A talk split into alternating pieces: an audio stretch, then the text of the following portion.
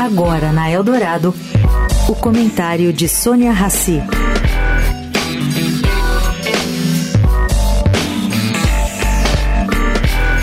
Gente, o orçamento no Brasil sempre foi uma peça de ficção, mas isso está crescendo.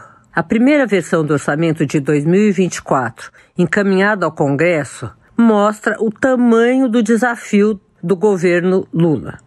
Querem obter receitas adicionais de 168 bilhões de reais, para assim cumprir a meta de zerar o déficit no ano que vem. Essa meta, segundo qualquer economista, se mostra pouco realista.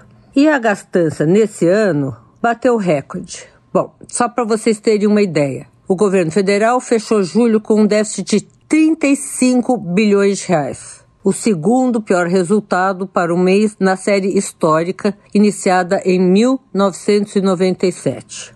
Tá difícil. Sônia Raci para a Rádio Eldorado.